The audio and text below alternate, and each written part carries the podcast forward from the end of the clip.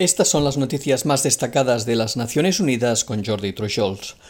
Un nuevo informe de la Organización Meteorológica Mundial confirma que en un futuro próximo América Latina y el Caribe será una de las regiones más afectadas por el calentamiento global y sufrirá los más extremos impactos del cambio climático. Esta situación podría empeorar si no se logra un alto urgente al calentamiento global.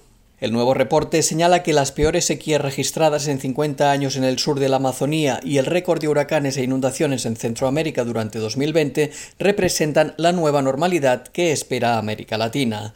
Al mismo tiempo destaca que el año pasado fue uno de los tres más cálidos de América Central y el Caribe y el segundo año más cálido en América del Sur, y que entre 1998 y 2020 los eventos climáticos en la región se cobraron más de 312.000 vidas y afectaron a más de 277 millones de personas.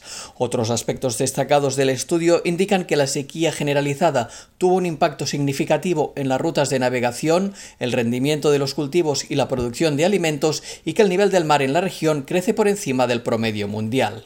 La oficina de la alta comisionada de la ONU para los Derechos Humanos indicó que las escenas de desesperación vividas este lunes en el aeropuerto de Kabul, con miles de personas tratando de huir del talibán, ponen de manifiesto la gravedad de la situación que vive el país. El portavoz de la oficina Rupert Colville destacó que en la conquista de la capital afgana y de otras ciudades importantes como Jalalabad, no se produjeron combates prolongados, ni destrucción, ni derramamiento de sangre, pero que el miedo que infunde el talibán en una parte importante de la población es profundo y, dadas las experiencias pasadas, totalmente comprensible. Colville recordó que durante los últimos días los portavoces de los talibanes emitieron varias declaraciones, entre ellas la de prometer una amnistía para quienes trabajaron para el anterior gobierno. El vocero destacó que también han prometido ser inclusivos. Han dicho que las mujeres pueden trabajar y las niñas pueden ir a la escuela. Estas promesas tendrán que cumplirse y por el momento estas declaraciones han sido recibidas con cierto escepticismo, lo cual es comprensible teniendo en cuenta el pasado. Sin embargo, las promesas se han hecho y se examinará de cerca si se cumplen o no. Simultáneamente, una experta de la ONU en Derechos Humanos advirtió hoy que la caída de Kabul representa un desastre cultural e instó a los estados a prestar asistencia urgente a los defensores de los derechos humanos, incluidos los que trabajan en el ámbito de los derechos de la mujer y la cultura, así como los artistas que intentan huir del país.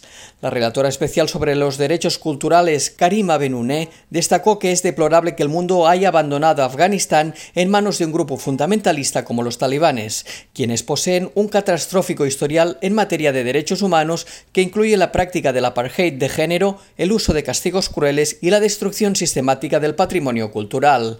La experta señaló que hay que dar prioridad inmediata a la apertura del aeropuerto de Kabul a los vuelos civiles y garantizar el paso seguro de las personas en peligro. La experta también instó a los estados a proporcionarles visados.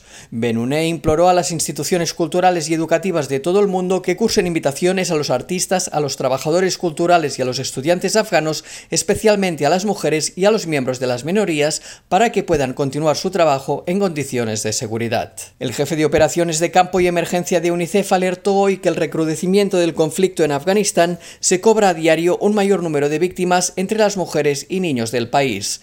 En conferencia de prensa en Ginebra, Mustafa Ben Massoud recordó que ese país ha sido durante muchos años uno de los peores lugares del mundo para ser un niño y que su situación empeoró durante las últimas semanas. El representante de UNICEF advirtió que si no tomamos medidas inmediatamente, la predicción de UNICEF es que un millón de niños menores de 5 años estarán gravemente desnutridos a finales de 2021 y 3 millones estarán moderadamente desnutridos. Côte d'Ivoire ha iniciado la vacunación de las poblaciones de alto riesgo en la ciudad sureña de Avillán tras declararse un brote de ébola el pasado 14 de agosto. El país pudo comenzar rápidamente la vacunación gracias al rápido envío de las dosis no usadas que la Organización Mundial de la Salud consiguió para Guinea cuando el país africano luchó contra un brote que duró cuatro meses. El brote de Côte d'Ivoire es el tercero de este año en el continente africano después de los de la República Democrática del Congo y Guinea. Y hasta aquí las noticias más destacadas de las Naciones Unidas.